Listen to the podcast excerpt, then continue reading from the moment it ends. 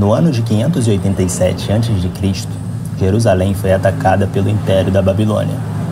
A cidade e o templo foram saqueados e queimados.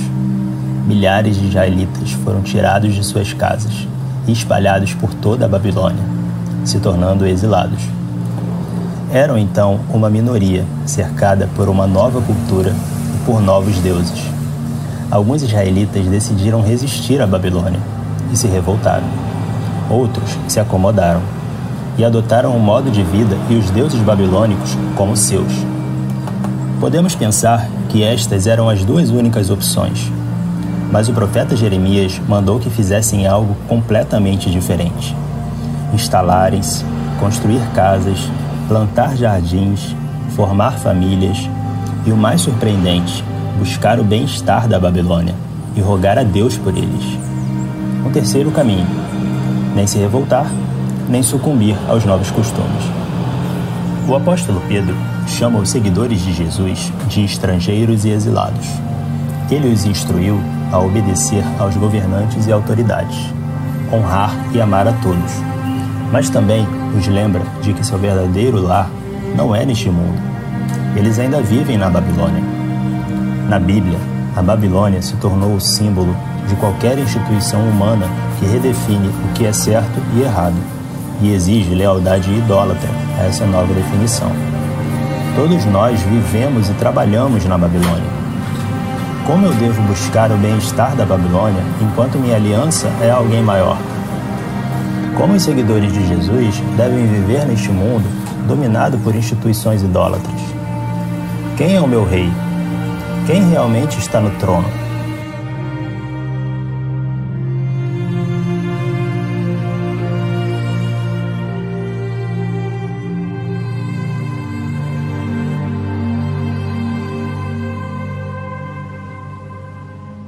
Amém. Ah, bom dia, bom dia, irmãos, irmãs. Ah, bom dia, pessoal que está em casa. É um grande prazer e alegria estar aqui nessa manhã. Eu estou muito feliz de estar aqui com vocês, poder compartilhar essa a mensagem e iniciar essa série sobre o trabalho, porque hoje é o dia do trabalho. E a gente vai estudar ao longo de todo o mês de maio sobre Daniel, os primeiros capítulos de Daniel que foi um jovem de 16, chegou na Babilônia aos 16 anos, muito longe de sua casa, de sua família, de sua cultura, e ele foi fiel a Deus lá. Alguns meses atrás, a gente teve a semifinal do Campeonato Carioca e a gente decidiu assistir aqui no, no aqui na sede, aqui na liga, a semifinal do Flamengo contra o Vasco. Eu não sei porquê, que os vascaínos quiseram marcar esse encontro para o sofrimento, mas ainda assim eles quiseram vir aqui, alguns tiveram, e a gente assistiu aqui junto. E o resultado, ele já estava meio previsto. Eu não precisava nem falar qual seria o resultado, mas ele já ia acontecer. Mas ainda assim, as pessoas quiseram vir e comparecer a esse jogo.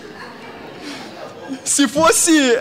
Ao, se, se, o jogo fosse um pouco mais disputado, se o Vasco talvez estivesse em outra fase, uh, talvez as pessoas até fizessem aquelas típicas apostas de se, se quem perder colocar a camisa do outro time, sabe? Uh, para humilhar, para zoar a pessoa. Uh, só que provavelmente o Vasco não vai ter esse gostinho de ver um flamenguista vestindo a camisa do Vasco por um bom tempo. Mas ainda assim, eu vou dar esse gostinho, então aproveite, porque talvez seja a última vez que você vai ver um vascaíno, um, um flamenguista de Vasco, por um bom tempo.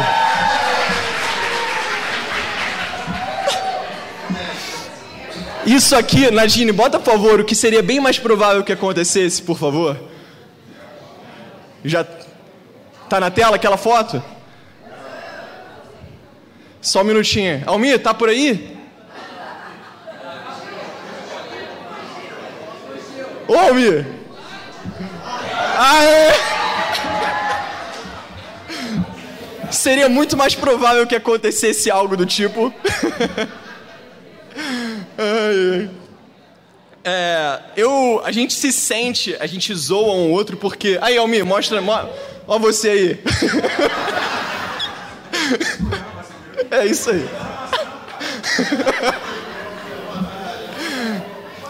Esse tipo de coisa. Pois é, eu tô falando, é humilhante, não é? Não é humilhante? Exatamente, então. Então, faz parte. A gente se sente envergonhado por ter sido conquistado, por alguém ter vencido a gente. E a gente se sente humilhado. Uh, eu queria sugerir agora uma ilustração que a gente pensasse agora no seguinte cenário. Imagina que você está na praia, que você está lá com a sua família curtindo aquele momento, uh, e de repente você ouve, está ali na praia curtindo de boa, e você ouve a notícia de que o estado de São Paulo ele se torna um país independente. E que de repente, e você está ali, você ouve essa notícia, e você olha para o horizonte lá no mar, e você vê um ponto preto. Daqui a pouco, vários pontos pretos. E de repente você percebe que são navios de guerra que estão entrando e se aproximando da gente, se aproximando da costa. E de repente você vê aviões passando por cima e começa um bombardeio. De repente todo mundo, a praia está sendo bombardeada a gente, você se levanta, você pega as suas crianças, você pega o seu marido, sua esposa e sai correndo, aquele caos, você larga a bolsa, você larga tudo do jeito que está, porque você quer salvar você e a sua família. E você começa a correr, todo, todo aquela, aquele tumulto ao seu redor. E aí você, enquanto está correndo, cai uma bomba do seu lado e mata as pessoas que estavam correndo ali com você. Talvez algum dos seus filhos, você ou seu marido, cai e se machuca. E você tem medo que ele perca a vida. Você olha para cima e vê um avião passando e mandando um míssil destruindo o Cristo Redentor. Você olha a sua cidade, os prédios da costa, e eles estão em chamas. O exército de São Paulo teria sido implacável, e depois de algumas semanas ou meses de guerra, eles conquistam o Rio de Janeiro, eles invadem o Palácio da Guanabara e eles é, executam ou capturam o governador e o prefeito. E depois disso, além de levar esses. além de conquistar, ele leva a mim e a você como para a pé até São Paulo para viver lá, trabalhar para eles. E viver como eles. E a pessoa passa a se vestir, você passa a falar a língua deles, você passa a se vestir como eles, aquele povo que te conquistou. E você vai ser forçado a viver daquela forma, trabalhando para eles por toda a sua vida. Lembrando de tudo aquilo que aconteceu. Essa história é uma ilustração, é claro, e, e é. Opa, desculpa. E... Mas eu espero que ela tenha conseguido ilustrar o que aconteceu quando a Babilônia, de uma forma pequena, é claro, mas consiga ilustrar o que aconteceu quando a Babilônia invade Jerusalém e destrói tudo e leva as pessoas cativas para a Babilônia. E essa história, ela tem tudo a ver com a gente. Porque a Bíblia diz que nós cristãos somos exilados. A gente, nós somos estrangeiros aqui.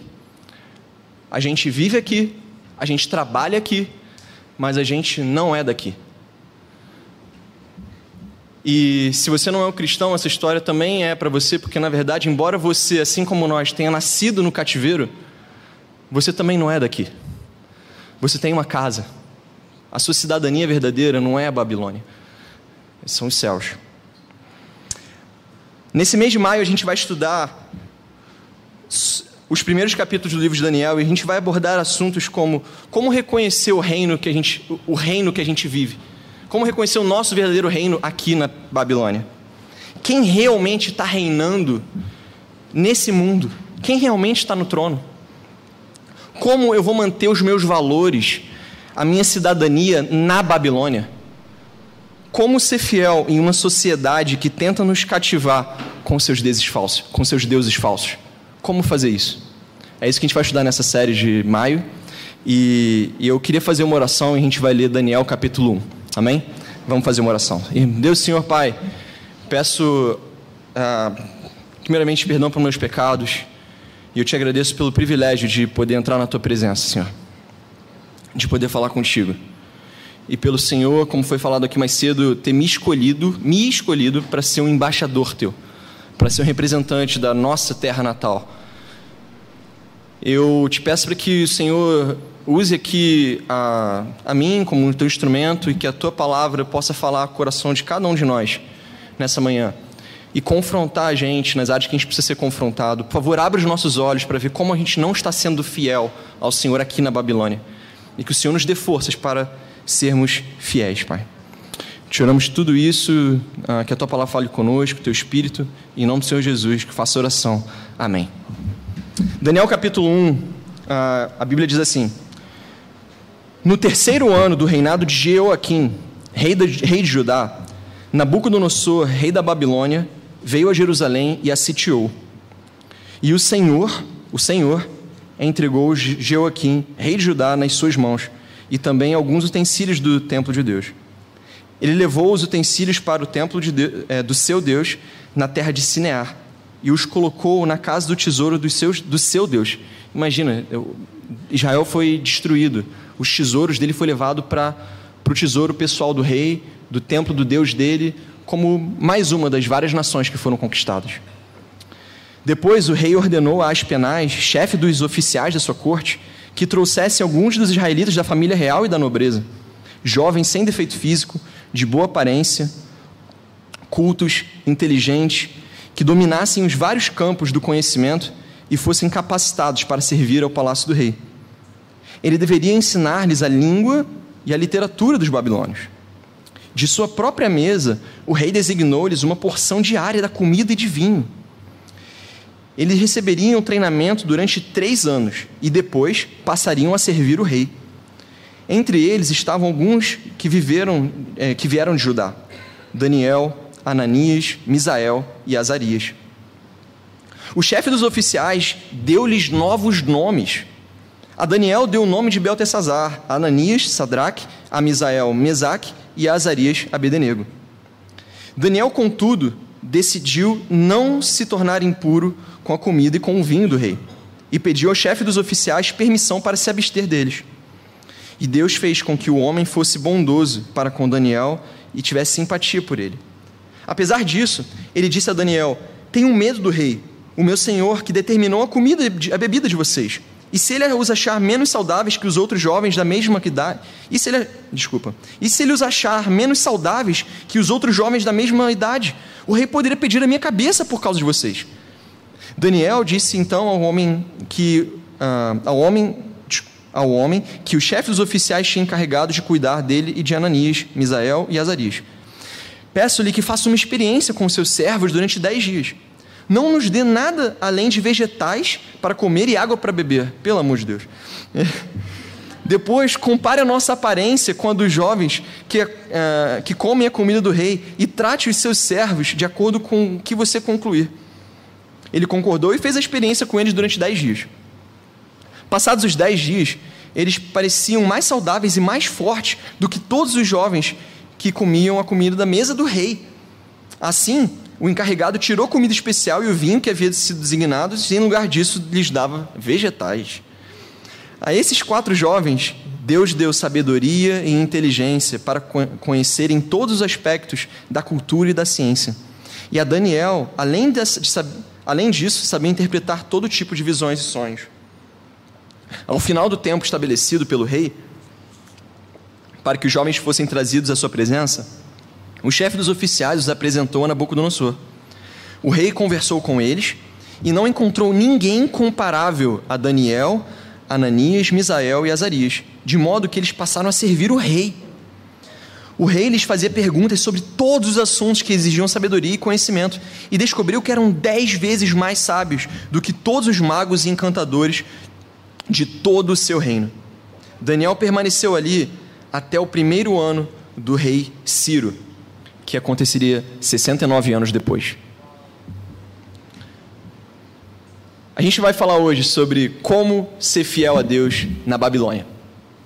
A gente vive aqui, mas como ser fiel a Deus aqui? Para responder essa pergunta, a gente vai primeiro falar sobre. A gente precisa reconhecer a estratégia da Babilônia. E depois a gente vai falar sobre duas formas de como eu, de fato, sou fiel na Babilônia. Então vamos começar falando sobre reconhecer como a gente reconhece a estratégia de, da Babilônia. Alguns impérios, eles dominavam apenas pela força bruta. Eles oprimiam o povo, eles conquistavam o povo e na marra, na força, conquistavam. Já os babilônios eles usavam uma estratégia diferente. Obviamente, eles dominaram de maneira opressora, mas depois disso, eles eles pegavam os jovens, a elite dos jovens, os filhos dos nobres, os futuros líderes da nação conquistada, e levava para casa do rei, treinava eles, preparava eles e dava tudo de bom e do, do bom e do melhor para que eles, quando ficassem mais velhos, servissem ao rei, fortalecessem a própria Babilônia. E assim dominava culturalmente todo mundo, porque todo mundo pensava da maneira babilônica. E a gente percebe essa estratégia quando da Babilônia, no texto, quando, em três momentos. Quando eles, eles tentam mudar a forma dos jovens de pensar, quando eles tentam mudar a identidade dos israelitas e quando dão conforto a eles. Eles mudam, a Babilônia muda a forma desses jovens de pensar quando coloca eles para estudar por três anos. É tipo uma faculdade, com os maiores sábios e, e, e, e maiores sábios e conselheiros da época e ensina para eles a língua, a literatura, a religião, ensina tudo isso para eles. Estão querendo mudar a forma deles de pensar, a cultura. Depois eles trocam os nomes deles. Isso tudo está no versículo 4 ou versículo 6. Ah, depois muda os nomes deles. Por quê? Porque mudar o nome de alguém mudar a identidade dele. É querer apagar a identidade hebraica e definir uma nova identidade. Os nomes de, da, dos hebreus louvavam a Deus. Por exemplo, o nome de Daniel significava Deus é meu juiz. Já Beltesazar, que é o nome que foi dado a ele, diz é um nome que faz referência ao deus Bel, que é um deus babilônico. Então, quando a corte muda, o rei queria que a identidade dos hebreus passasse a, ser, passasse a glorificar os deuses babilônicos. A Babilônia também deu conforto a eles deu da melhor comida, da melhor bebida. E se eles viviam na corte, na, no palácio do rei, imagina a cama dele, o quarto talvez, como deveria ser. Porque eles estavam sendo treinados, era nata. A Babilônia queria, queria conquistá-los, dando conforto. A estratégia de mudar a forma de pensar, a identidade e dar conforto é uma sutil combinação de ameaça e de promessa de conforto e é aí que gera o conflito e a dificuldade. E a gente tem que aprender a lidar com isso. Uh, a gente vai assistir um vídeo daqui a pouquinho, porque eu e a Ana a gente está assistindo uma série que é o Young, Jovem Sheldon. Uh, não sei se você já assistiu The Big Bang Theory. Uh, Para quem já assistiu, faz, essa série faz referência a ela, mas quem não também não tem problema. É, é uma série de comédia, é super engraçada. E nessa cena que a gente vai ver agora, a mãe do Sheldon, que é o personagem principal, ela chega, ela vai pedir conselho ao pastor dela. E ela está falando com ela, está falando com ele que ela está preocupada com o marido dela e com o, o outro filho dela, que é o George, que os dois eles estão sendo pegos, eles estão com muito amor pelo dinheiro. Então ela está preocupada com isso e pede conselho ao pastor. Então eu queria pedir para a gente assistir esse vídeo agora aqui e vai ilustrar um pouco como que, de maneira sutil, o mundo está querendo dominar a gente. Pode colocar, por favor. Trabalho todo dia para o meu Salvador. Eu rezo todo dia para não esquecer onde eu pequei. Oi, Mary. Tudo bem? Posso falar com você sobre um assunto espiritual? Meu assunto preferido. Sente-se. O que está rolando? Me fala o que está acontecendo. Jesus Cristo Superstar, adoro. Bom, é, eu estou achando que o George e o meu marido sucumbiram ao pecado da ganância. Uh, é sério? Desde que o George começou a ganhar dinheiro, ficou muito desrespeitoso. E o meu marido está tão preocupado tentando arrumar um emprego melhor que não se importa como isso pode afetar o Sheldon. Eu sinto muito. Em Lucas 12,15, Jesus diz: Acautelai-vos e guardai-vos de toda avareza, porque a vida não consiste na abundância do que possui. Eu sei, mas está parecendo que o mundo todo está enviando a mensagem oposta. E eu não sei disso. Outro dia eu estava no shopping e um forno elétrico chamou a minha atenção. Quando eu fui ver, eu estava na fila para comprar e percebi que eu já tinha uma torradeira e também um forno. O que eu estava fazendo? Acontece que Satã não está só perambulando por cassinos. Às vezes está numa sessão de eletrodomésticos. Bom, se está por toda parte, como podemos lutar? Nós podemos não controlar o mundo, mas podemos controlar nossas casas. Cabe a nós criar um ambiente onde o pecado da ganância não tenha morada. Foi o que você fez na sua casa? Eu faço minhas torradas na vertical, duas fatias por vez. Vá de retro, Satanás.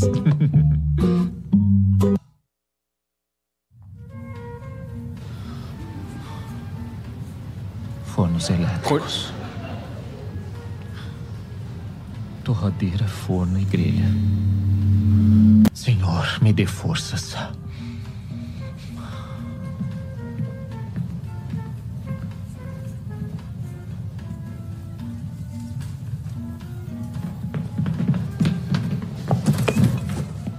Me perdoe a fraqueza, senhor.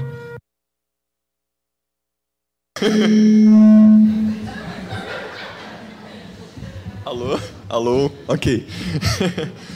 É, essa cena ela mostra que a mãe estava muito preocupada né, com como que o dinheiro estava conquistando a família dela.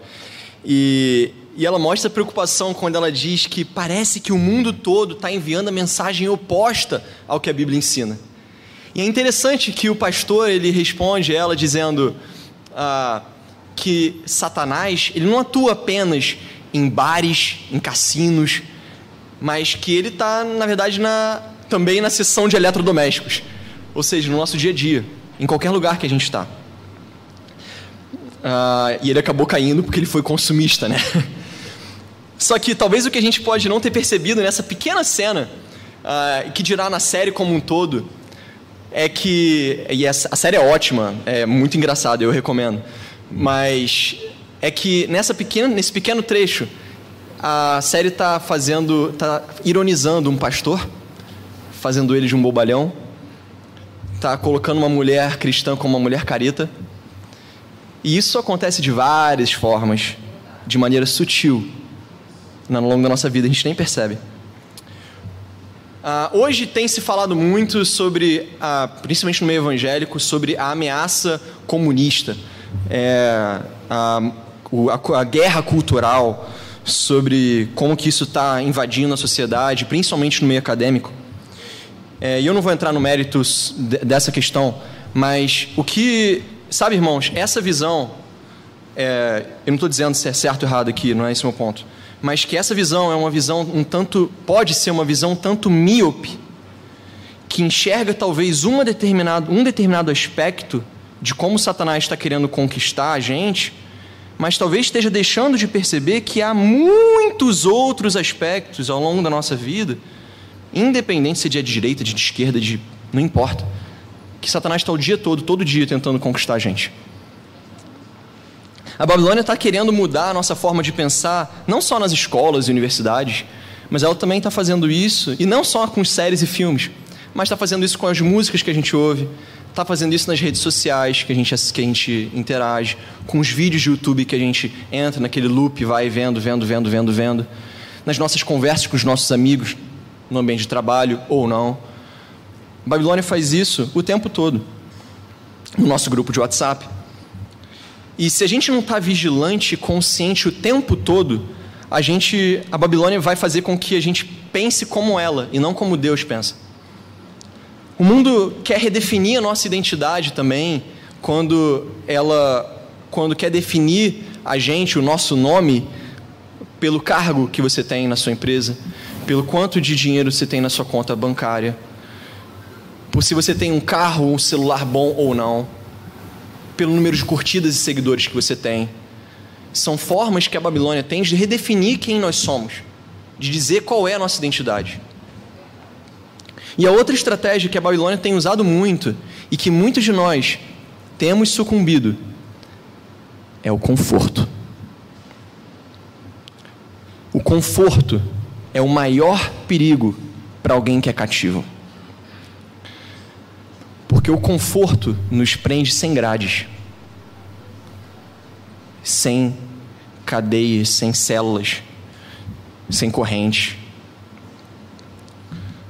Abra a cela de um prisioneiro e não se espante se ele não sair dela. Principalmente se a cela for confortável. Não existe prisão mais terrível que o conforto, porque o conforto prende a gente sem grades. Você está confortável? E essas coisas a gente, a gente tem que avaliar para a gente. Você está confortável? Cuidado. Porque talvez você esteja preso e nem percebe. No livro Arte da Guerra, o general Sun Tzu, é um general chinês, ele diz assim: Se você desconhece a si mesmo e o inimigo, você perderá todas as batalhas. De que forma a Babilônia está querendo dominar? E de novo, a reflexão pessoal. Você, não o outro. Como a Babilônia está querendo dominar você culturalmente? Como ela tem feito isso? Tem sido através do conteúdo que você vê no seu celular, tem sido através da cultura do seu ambiente de trabalho, dos seus amigos, das suas amigas, talvez no seu conforto atual. Para nos manter fiéis, a gente precisa perceber e reconhecer a estratégia da Babilônia hoje, na nossa vida hoje. Sem isso, a gente não tem como perceber fiel, ser fiel, porque a gente não conhece nem a nós, nem o nosso inimigo. Agora que a gente falou disso, a gente vai falar sobre duas pequenas formas de como, sobre duas formas de como manter a nossa fidelidade na Babilônia. E a primeira delas é que a gente precisa, para ser fiel, a gente precisa, precisa se engajar com a cultura. Vamos nos colocar no lugar dos israelitas. Eles, é, Jerusalém foi fundada, em Salmo 48 diz que ela foi fundada para ser a alegria de toda a terra para ser uma sociedade que espalha a bondade, que espalha os valores de Deus, que é luz para todo mundo. Mas de repente a Jerusalém foi destruída. E o povo de Israel, eles são levados para uma nova terra muito longe e mata, extermina seus familiares e, e são e, e Israel é conquistado, humilhado. Como que eles vão se relacionar? Como os israelitas vão se relacionar com esse povo que matou os familiares dele, que destruiu as suas casas, que destruiu e queimou o templo? O templo. Como que eles vão fazer isso? Como eles iam viver nessa terra e cultura que queriam dominá-los e erradicar a, a identidade deles de povo de Deus? Eles tinham duas opções: ou se rebelar, se revoltar, se fechar em si, se fechar em guetos é, israelitas e a gente só vai se relacionar entre a gente uh, e vai se excluir da vida social e vai fazer o mínimo possível nos trabalho, no trabalho. Ou eles podiam também se abraçar, abraçar a cultura babilônica. E tornar a cultura babilônica e a vestimenta, a, a, a vestimenta não ser apenas a parte externa, mas também a parte interna deles. E os deuses babilônicos passassem a ser os deuses deles. E a gente pode achar que essas são as duas únicas opções, mas como o teaser mais cedo disse, não é isso que a Bíblia diz. Deus, através de Jeremias, no capítulo 29, se você quiser ler depois, Jeremias 29, Deus diz, dá orientações que eles não deviam nem se rebelar e nem abraçar a cultura babilônica e seus deuses. Deus manda que eles se multiplicassem para manter a identidade deles de povo de Deus e também ordena que eles se, se estabeleçam sim, criem casas sim, mas não só isso, que eles servissem, orassem e buscassem o bem da Babilônia servir e orar pelo inimigo? A gente já ouviu isso em outro lugar, né? Daniel e seus amigos eles podiam ter se tornado amargos, se rebelarem, se excluir da vida social, fazerem o mínimo possível em seus trabalhos, mas não. Daniel se tornou é, uma das maiores autoridades de todo o Império Babilônico e depois dos sucessores deles, que foi o Império Persa. Ele ficou na elite dos conselheiros e, govern governadores dessas duas grandes nações e potências por 69 anos. Mesmo aos 90 anos de idade, ele era tão excelente no trabalho dele que ele foi chamado para um alto posto na corte persa. Daniel se engajou sim com a Babilônia e serviu a ela, abençoou ela. Ele foi luz na Babilônia, dentro da Babilônia. Ser fiéis no nosso mundo não significa não nos envolvermos com a sociedade, não significa que os cristãos devem se fechar numa bolha, e não significa que a gente também deve ser deixar virar igual a Babilônia. Não é isso. E aí que está a dificuldade, porque é muito mais fácil você se fechar só aqui, ou você abraçar e ser como todo mundo. Você ser uma mistura, essa tensão que é complicada, e é isso que a Bíblia chama a gente a ser. Ser fiel na Babilônia significa abençoar ela. Eu sou professor, eu trabalho em escola, e como professor, o meu trabalho para o meu colégio é dar a melhor aula que eu puder e cuidar dos meus alunos, educar eles. Esse é o meu trabalho como professor. Mas para Deus, o meu trabalho é abençoar, não apenas ensinar, é abençoar os meus alunos, os outros professores, o colégio, os, todos os funcionários, de secretaria, da limpeza, todo mundo. Abençoar as famílias. E isso passa sim por dar a melhor aula que eu puder, mas vai muito além.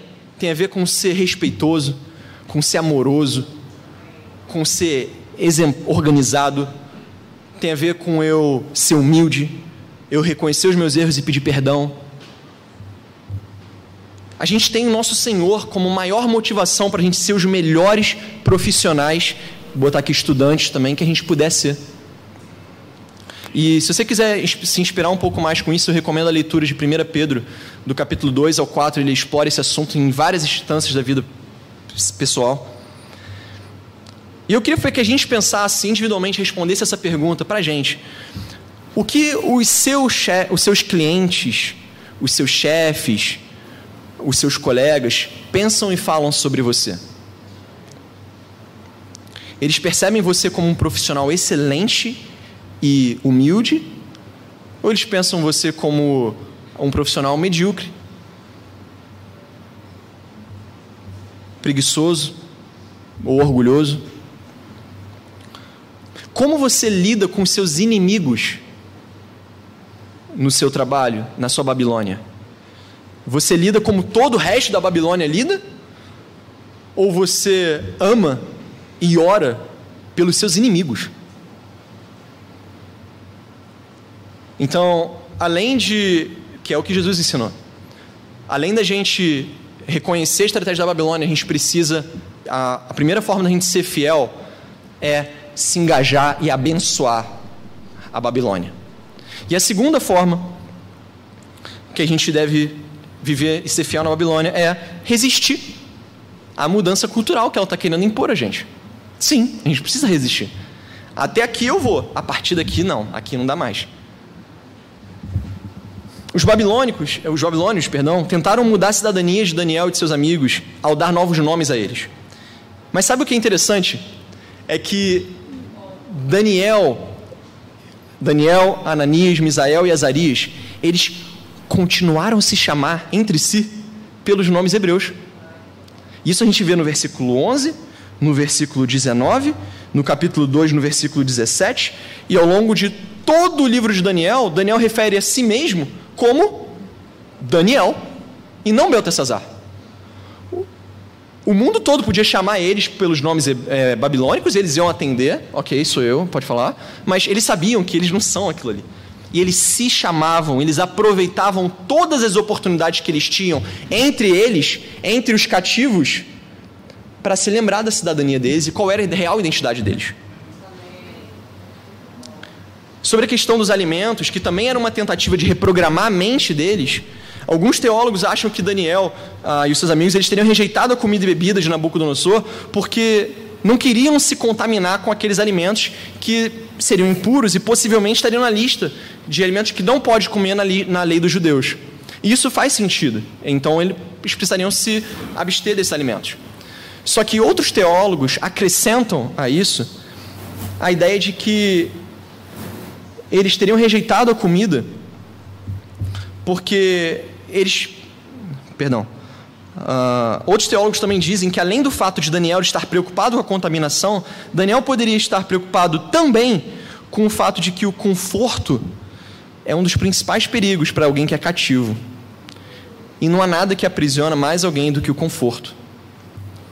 Deus não é contra boa comida, contra boa bebida, contra o sucesso e contra o seu conforto pessoal, profissional. Ele não é contra isso. Essas coisas não são erradas. O problema é que é quando essas coisas, quando a riqueza, o conforto, o poder, começa a afetar a sua proximidade com Deus, sua relação com Ele, e faz você esquecer qual é a sua verdadeira identidade, qual é a sua verdadeira cidadania. E a verdade é que a maioria de nós não é capaz de receber essas bênçãos e não se deixar ser contaminado.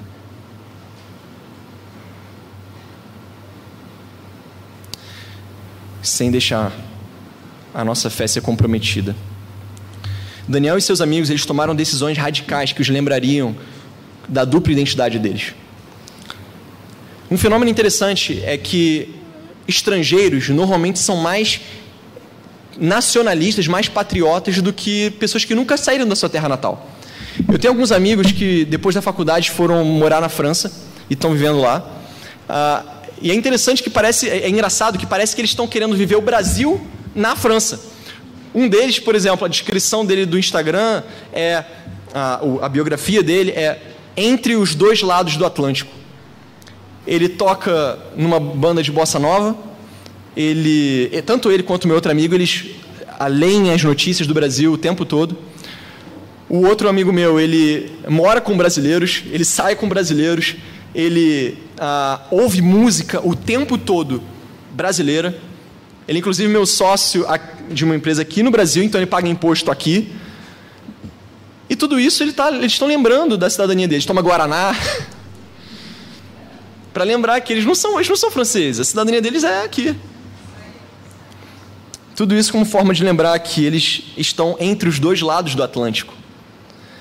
E refletir sobre isso me faz pensar se nós realmente estamos aproveitando todas as oportunidades que a gente tem para lembrar da nossa verdadeira identidade. Esses cultos, isso aqui, é uma celebração da nossa verdadeira identidade. Nós aqui, essas pessoas que estão nessa sala, a pessoa do seu lado, é um irmão da sua terra natal. É um cativo. Vive aqui, mas não é daqui. Então, por que a gente não vai aproveitar essa oportunidade? O momento da nossa igreja em casa, as louvores, relacionamento de discipulado, quando você está com alguém, quando você recebe as pessoas na sua casa, quando você ora, quando você tem a sua leitura diária. Tudo isso são momentos que você lembra qual é o seu verdadeiro lar não é a Babilônia.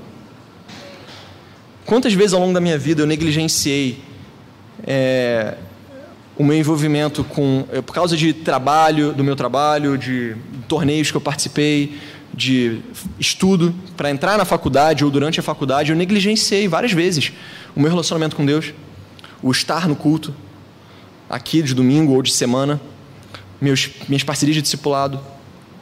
Eu negligenciei os momentos e atividades que eu tenho para lembrar de onde eu realmente sou. E eu deixei de estar junto com aqueles que realmente me lembram que tudo, na verdade, ao meu redor é Babilônia e que a minha verdadeira casa não é aqui. Às vezes a gente fica tão ansioso, tão preocupado com as coisas que a gente precisa fazer na nossa vida, na nossa Babilônia, e a gente acaba esquecendo e abrindo mão daquilo que é o mais importante, que nos lembra que na verdade é Babilônia, não é minha terra natal, não é minha verdadeira cidadania, não é minha verdadeira identidade. O trabalho, trabalho, trabalho, trabalho não define a minha identidade. Eu trabalho aqui, eu vivo aqui, eu sou um profissional excelente aqui, mas eu não sou daqui. E se eu não me envolvo com os meus irmãos, com as outras pessoas que vão me chamar pelo meu verdadeiro nome, eu vou acabar virando um babilônio. Irmão, se você está em casa e você tem condições de vir ao culto presencialmente, venha ao culto presencialmente. Venha estar com os outros irmãos de cativeiro. Irmãos, eu queria encorajar a gente a não chegar aqui no culto 10 e meia, 10 e 40. Vamos chegar mais cedo, vamos chegar 10 horas. E quando acabar o culto, não vamos sair e ir embora.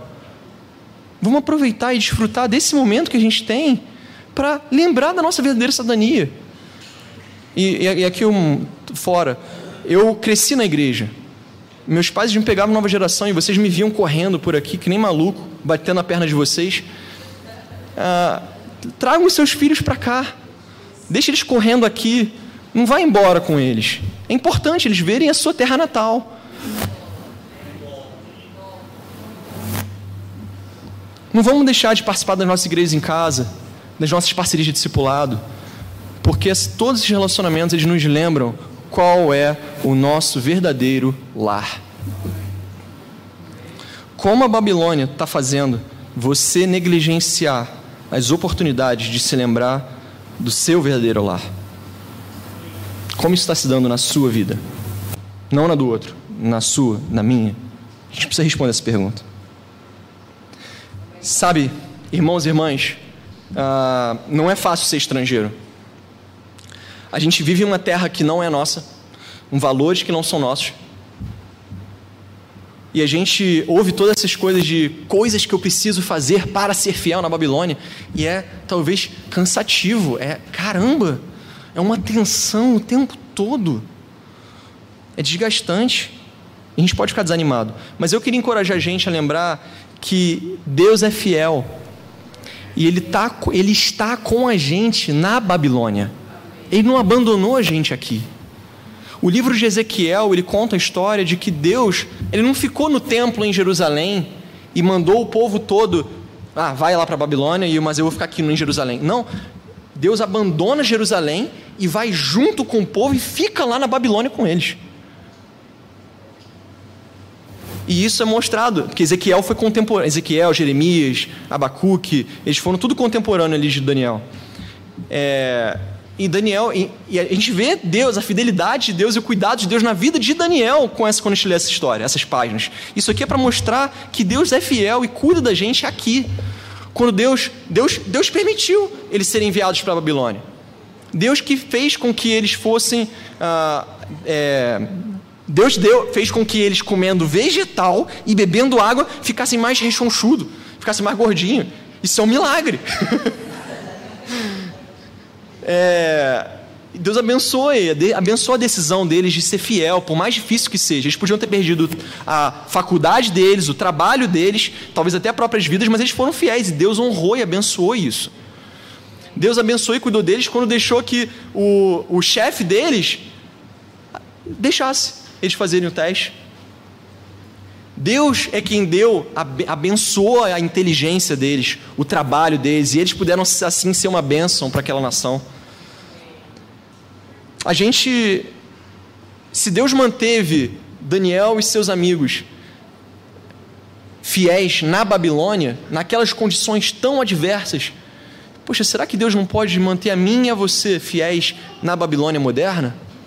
Com certeza Ele pode, com certeza Ele pode. Quanto mais a gente aprende sobre Daniel e sobre os desafios que eles enfrentaram, e a gente olha para nós mesmos, a gente percebe que, embora a gente possa e deva se inspirar em Daniel, a gente não é Daniel. Daniel ele foi irrepreensível por 69 anos. Ezequiel, no capítulo 14, do 14 ao 20, diz que coloca Daniel no mesmo patamar espiritual de Noé e Jó. Ezequiel capítulo 14, versículo 14 ao 20, se quiser ver. Então a gente não está falando de um carinha qualquer. No mesmo patamar espiritual e de fé de Jó. A gente não é Daniel. Mas graças a Deus por Jesus Cristo. Porque ele sim foi fiel na Babilônia quando a gente não consegue, não conseguiu e não consegue ser. Amém? A gente vai ter o momento da ceia agora. A gente vai tomar do pão, que representa o corpo de Jesus Cristo, e beber do suco de uva, que representa o sangue dele derramado na cruz por nós. E eu queria encorajar a gente a orar nesse momento, pedindo a Deus que abra os nossos olhos para a gente enxergar como a Babilônia tem tentado dominar a gente, como a gente tem sido infiel, e que é e que Deus Deus opere em nós a fidelidade. Que a gente ore grato a Jesus Cristo, que veio aqui na Babilônia. Ele, ele abandonou o templo, o de Jerusalém, digamos assim, o céu, e ele escolheu por livre e espontânea vontade vir para a Babilônia, se, vir como um exilado, se vestir como um exilado. Mas diferentemente de nós, ele foi fiel.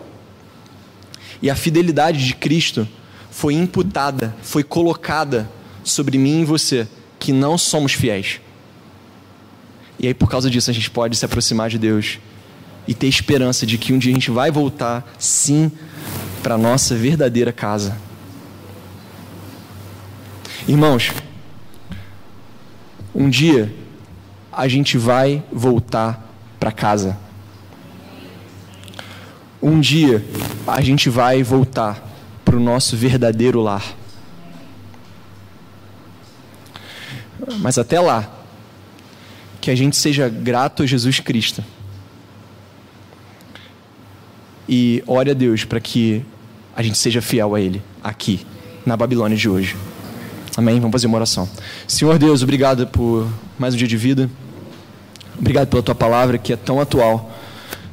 É, nos desafia, nos encoraja. E pelo Senhor não ter abandonado a gente. O Senhor veio conosco aqui. Cuide da gente aqui. Eu peço, por favor, Senhor, revela para cada um de nós como a gente tem sido infiel de que formas a gente tem se deixado ser dominado pela Babilônia. E por favor, Pai, opera transformação em nós. Faça com que a gente seja fiel. Obrigado por Jesus Cristo ter vindo aqui na Babilônia, nessa Babilônia e ter cuidado da gente, ter feito o trabalho que a gente não poderia fazer. E que a gente possa te agradar, Senhor, com as nossas vidas. Senhor, eu oro para que o teu reino venha e que seja feita a tua vontade aqui na terra como é no céu. E que a gente e que não demore muito para a gente poder voltar para casa. Te oramos tudo isso em nome do Senhor Jesus Cristo, que morreu na cruz por nós. Amém.